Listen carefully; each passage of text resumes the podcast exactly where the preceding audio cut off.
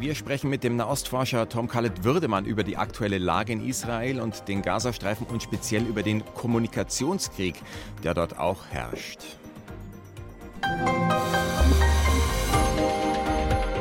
Bayern 2 Kulturwelt.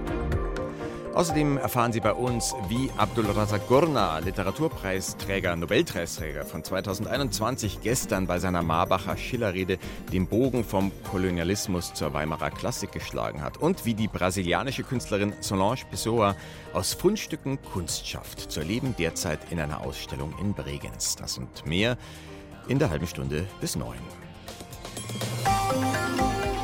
Kultur am Morgen auf Bayern 2. Heute mit Christoph Leibold. Ja, so und jetzt wird's mykologisch. Sie haben richtig gehört, nicht mythologisch, sondern mykologisch, also pilzkundlich. Wobei sagenhaft, aber fast unsagbar schwer auszusprechen ist aus der Titel des neuen Albums von William Dory alias Skinshape. Craterellus tubeformis hat der britische Musiker es betitelt, nach einer Pfifferlingsart. Aber klar, der Mann hat ja auch ein Faible für psychedelischen Sound. Vielleicht schreibt er seine Songs daher auch schon mal nach dem Genuss von Magic Mushrooms. Im ersten Song, den wir vom neuen Skinshape-Album hören, geht es aber nicht um berauschende Substanzen. Wenn hier was rauscht, dann sind es Wellen. The Ocean.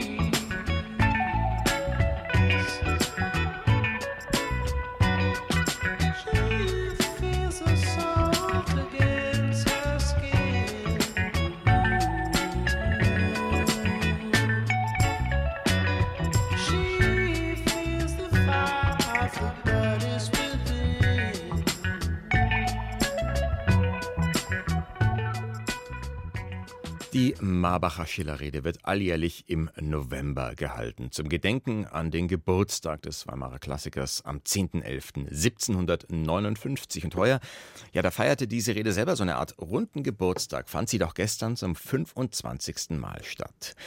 Geladen sind seit 1999 Rednerinnen und Redner nicht nur aus der Literatur, sondern auch aus der Kultur allgemein sowie aus Wissenschaft und Politik.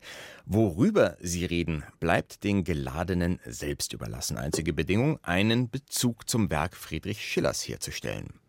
Gestern trat ans Marbacher Rednerpult Abdul Razak Gurna, Literatur-Nobelpreisträger von 2021. Der in Tansania geborene und in England lebende Schriftsteller befasst sich in seinem Werk vor allem mit dem Erbe des Kolonialismus. Aus Marbach, Silke Arning. Wenn man im fernen England lebt und sich mit Englisch und englischer Literatur beschäftigt, liegt es nicht unbedingt auf der Hand, auch das deutsche Literaturarchiv in Marbach zu kennen. Doch als die Bitte bei ihm eintraf, er möge doch die Schillerrede halten, gab es für Abdulrazak Gurna überhaupt keine Zweifel. So yeah, that's good. I'll do it. Das ist gut, das mache ich.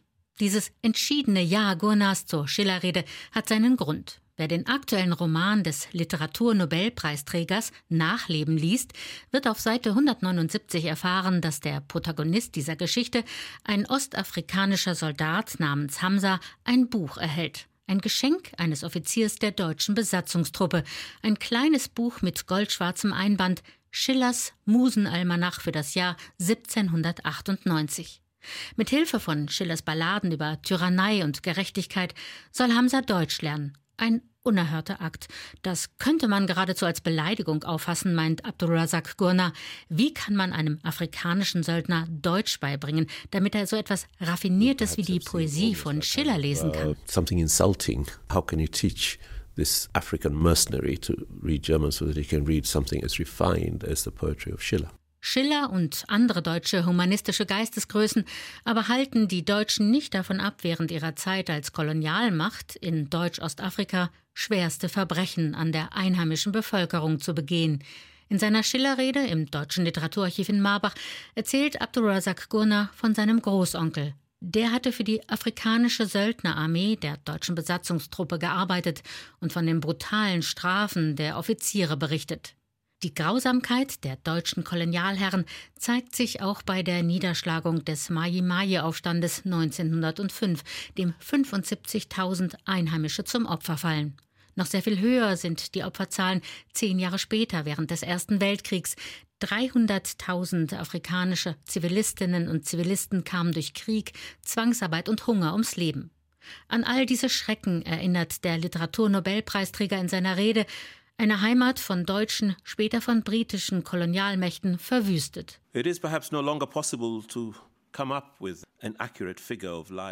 Es ist vielleicht nicht mehr möglich, die genaue Zahl der verlorenen Leben, der gebrochenen und ausgelöschten Geschichten zu ermitteln und wie viel Leid von dieser Zeit zurückgeblieben ist. Es ist bedauerlich, dass diese historische Episode in den Ländern, die diese schlimmsten Gräueltaten begangen haben, nämlich in Deutschland und in England, kaum bekannt ist. Nach den Gründen für diese unerbittliche Grausamkeit habe er in seinem Roman Nachleben nachgehen wollen.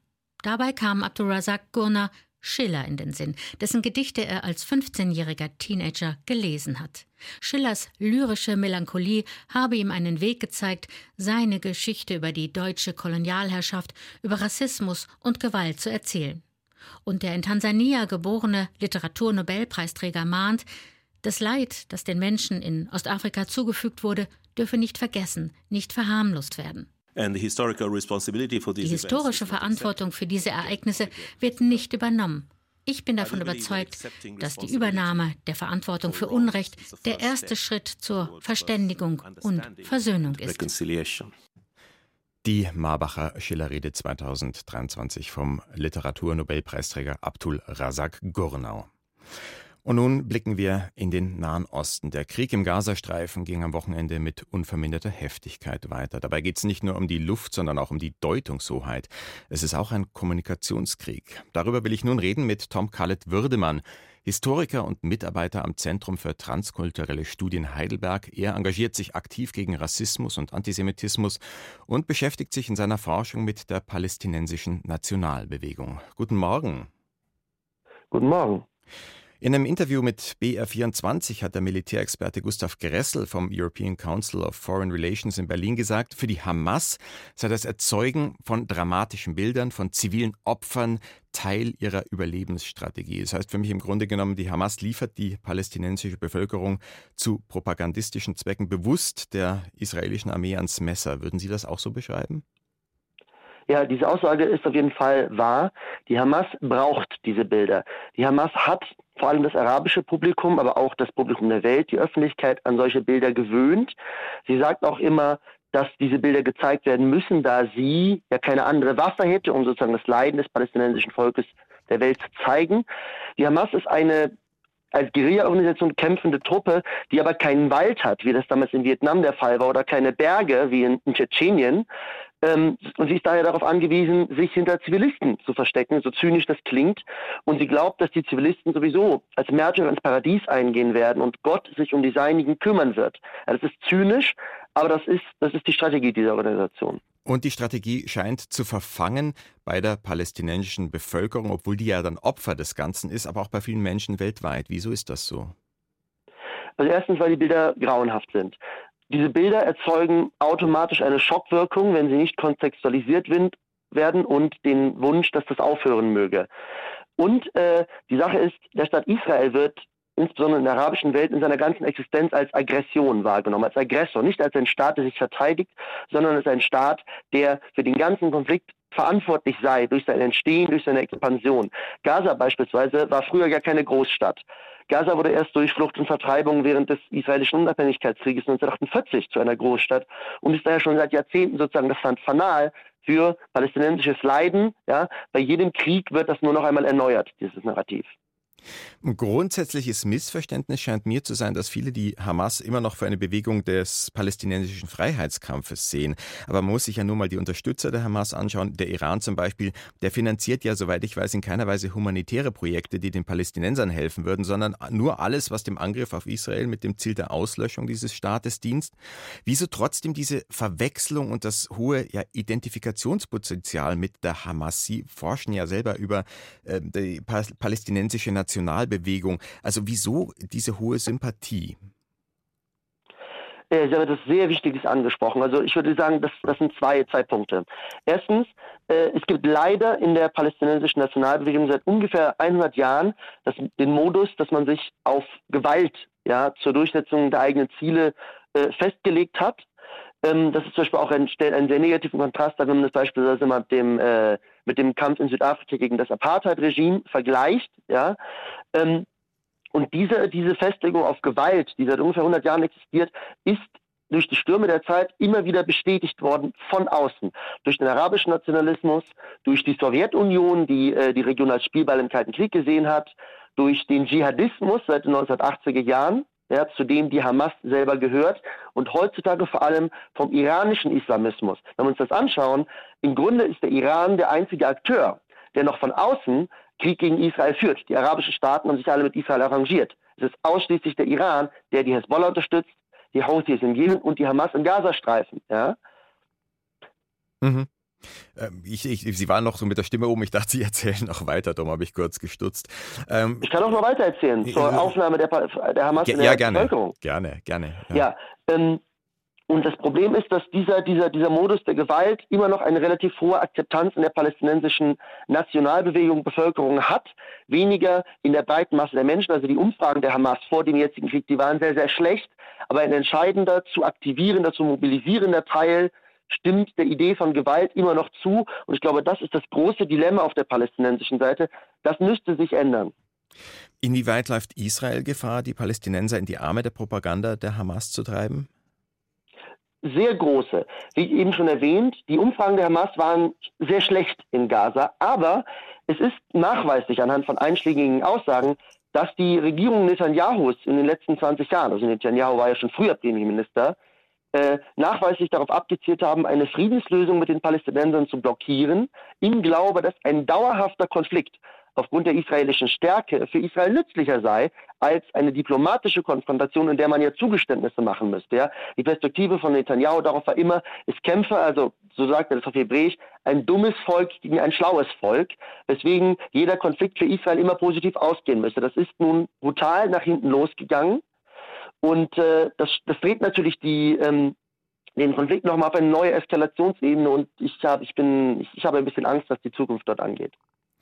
Wechseln wir nochmal den Schauplatz, schauen wir nach Deutschland. Da lässt sich auch, ich nenne es bewusst, auch eine Form von Propaganda beobachten. Wenn zum Beispiel Freie Wählerchef Hubert Aiwanger, der gerade selbst im Zentrum einer Debatte um antisemitische Ausfälle in der eigenen Jugend äh, stand, jetzt vor muslimischen Antisemitismus warnt. Das ist ja sehr beliebt in Deutschland, von den eigenen Vergehen abzulenken, indem man andere äh, ähm, attackiert. Also man könnte sagen, man bekämpft Antisemitismus mit Rassismus. Sie engagieren sich gegen Rassismus und gegen Antisemitismus. Wenn Sie sowas erleben, was geht da in Ihnen vor? Ja, also ich denke mir, gerade ein Herr Aiwanger sollte zu dem Thema vielleicht nicht unbedingt schweigen, aber vielleicht einfach den Mund nicht ganz so voll nehmen, weil ich muss zu ihm, ich würde ihm die Ausrede mit der Jugendsünde viel leichter abnehmen können, wenn er wenigstens dazu die Würde hätte, bei diesem Thema nicht sozusagen den großen, äh, den großen Sprecher markieren zu müssen, äh, aber insgesamt haben Sie etwas sehr Wichtiges angesprochen. In den, in den letzten vergangenen Tagen beispielsweise kursierte international in den sozialen Netzwerken die Aussage, dass die Hamas explizit noch schlimmer sei als die Nazis. Ja, also was die Hamas täte, sei schlimmer als das, was die Nazis damals getan hätte. Und das fand überraschenderweise den stärksten Widerhall in Deutschland. Ja. Viele Menschen, auch zum Beispiel viele Menschen in Israel, haben mit dieser übertriebenen Aussage, die Hamas sei schlimmer als die Nazis, ihr Entsetzen über die Taten der Hamas ausdrücken wollen. In Deutschland jedoch folgt die Zustimmung, glaube ich, einem altbekannten Impuls, nämlich der Entlastung von der deutschen Geschichte. Endlich gibt es da jemanden, der noch schlimmer ist. Da muss man sich ja über die eigene Geschichte nicht mehr so viele Gedanken machen. Und nochmal ein kleiner Schauplatzwechsel in dieser, Diskussion. Die Kunstschau Documenta in Kassel hatte im letzten Jahr einen gravierenden Antisemitismus-Skandal. Der ist noch gar nicht aufgearbeitet und schon ist der nächste Eklat da. Es gibt einen triftigen Antisemitismusvorwurf gegen ein Mitglied der Findungskommission für die Leitung der kommenden Schau, nämlich gegen den indischen Schriftsteller Ranjit Hoskote, der im Jahr 2019 eine Petition mit dem Titel BDS India unterzeichnet hat.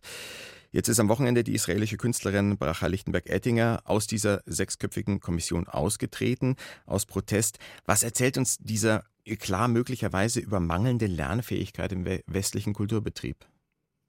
Ja, äh, also ich war hinter den Kulissen ein klein wenig beteiligt an der äh, Aufarbeitung der, der Dokumentasache in unterstützender Weise. Ich habe da ein bisschen Einblick erhalten. Ich glaube, ein Kernproblem ist, dass in den letzten Jahren man sich sehr darin gefallen hat, äh, den deutschen Kunst- und Kulturbetrieb aufzupeppen durch das Importieren von Künstlerinnen und Künstlern, die man als besonders rebellisch äh, wahrgenommen hat. Und zu so einer rebellischen Grundhaltung gehört natürlich äh, immer die Kritik, ja, die nicht nur oder nicht nur die Kritik, sondern die Anfeindung Staates Israels. Das ist ein Modus, der nicht nur in Deutschland, sondern weltweit seit Jahrzehnten äh, schon oft so funktioniert. Immer wenn man rebellisch sein möchte, muss man darauf hinweisen, was ja der jüdische Staat äh, alles für Verbrechen begehe.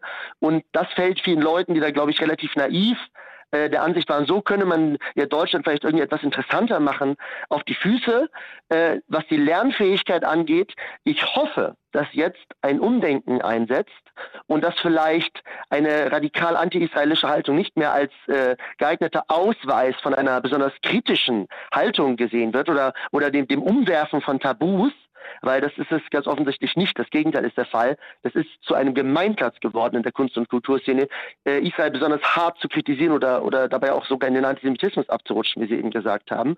Ich hoffe, dass jetzt das Umdenken stattfindet. Äh, ich weiß nicht, ob das auch so ist, aber wir, wir sehen ja, es bewegt sich ein bisschen. Wir hoffen mit Ihnen. Im Kulturweltgespräch war das der Nahostforscher und Historiker Tom Khaled Würdemann. Vielen Dank für das Gespräch. Vielen Dank. Sie hören die Kulturwelt auf Bayern 2. Jetzt um 8.47 Uhr wieder mit einer Portion pilzpoetischem Pop von Craterellus tubeformis, dem neuen, nach einer Schwammerlsorte benannten Album von Skinshape. Nobody Knows heißt dieser Song.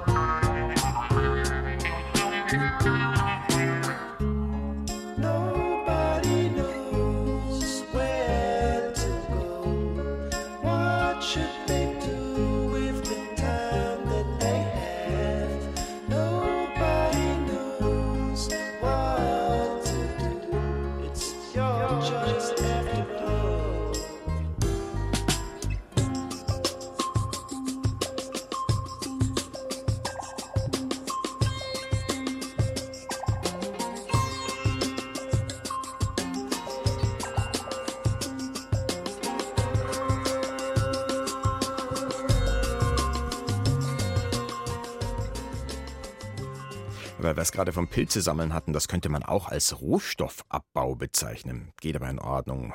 In der Regel allerdings ist Rohstoffabbau auch Raubbau. Die Ausbeutung der Natur und ihrer Ressourcen. Eines der Länder, in dem dieser Raubbau besonders schnell voranschreitet, ist Brasilien. Dabei geht es nicht nur um die Abholzung von Regenwäldern für Sojafelder und Viehweiden.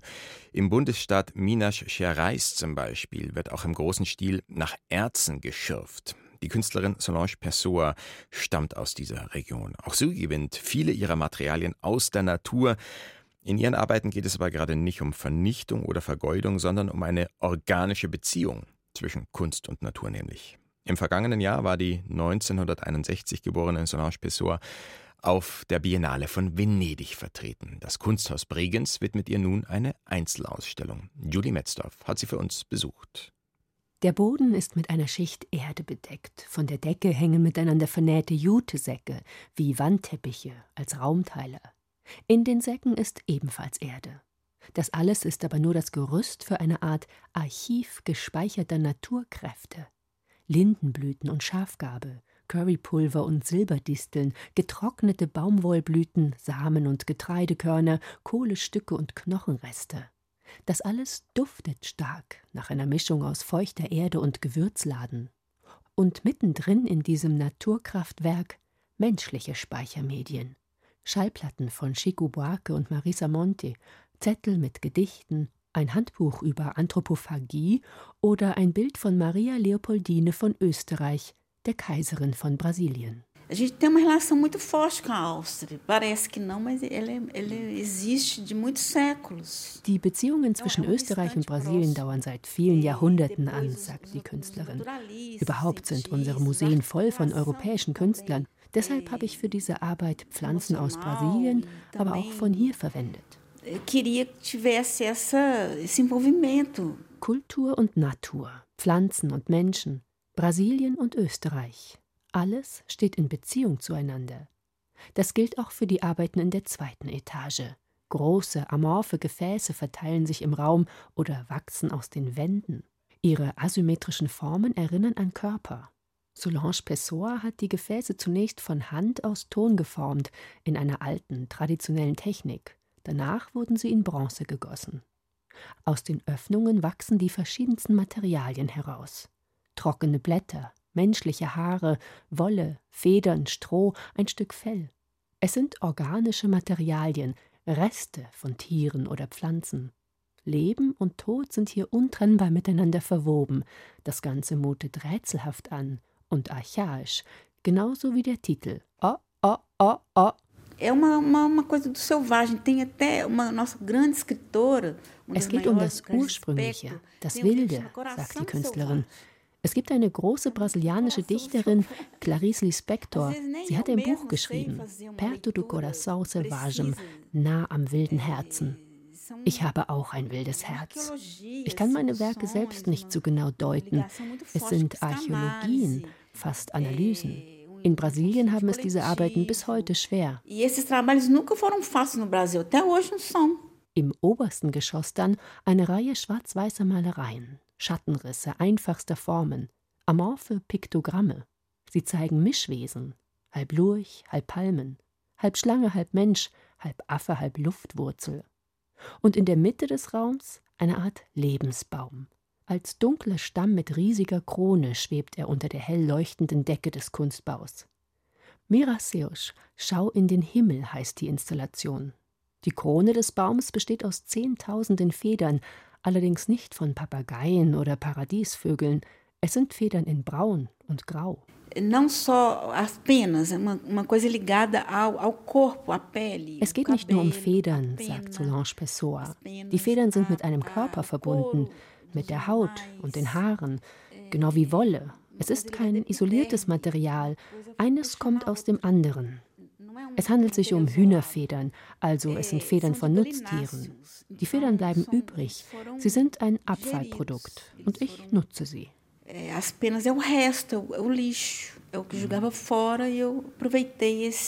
Leben und Tod, Tiere, Pflanzen, Menschen, alles ist bei Solange Pessoa miteinander verbunden, materiell und spirituell. So ganz genau könne sie ihre Arbeiten selbst nicht erklären, sagt die Künstlerin, Und genau dieses Fünkchen Unverständliches, dieses Fremde, diese Ahnung, dass da etwas ist, was sich mit Worten nicht erklären lässt, macht die Kunst von Solange Pessoa so spannend. Arbeiten von Solange Pessoa bis zum 4. Februar im Kunsthaus Bregenz. Der deutsche Buchmarkt ist, naja, vielleicht nicht ganz am Ende, aber ein wenig Endzeitstimmung herrscht schon angesichts schwindender Geschäfte.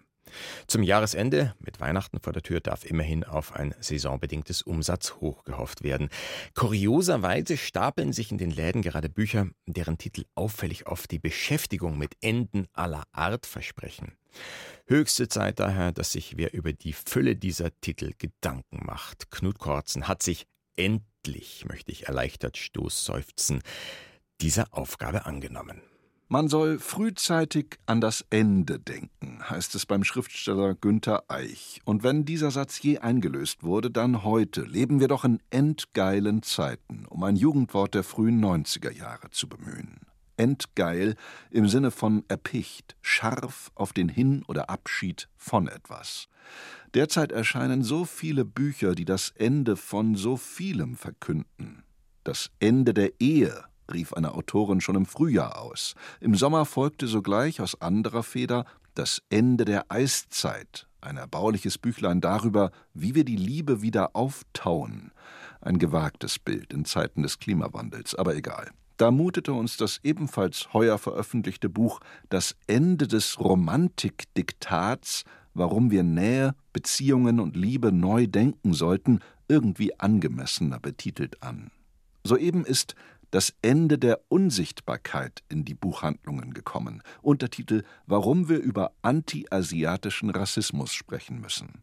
Das Ende der Notstandsethik ist noch für November angekündigt und 2024 wird, so liest man es in den Verlagsvorschauen, zu unser aller Freude das Ende der Erschöpfung erreicht sein.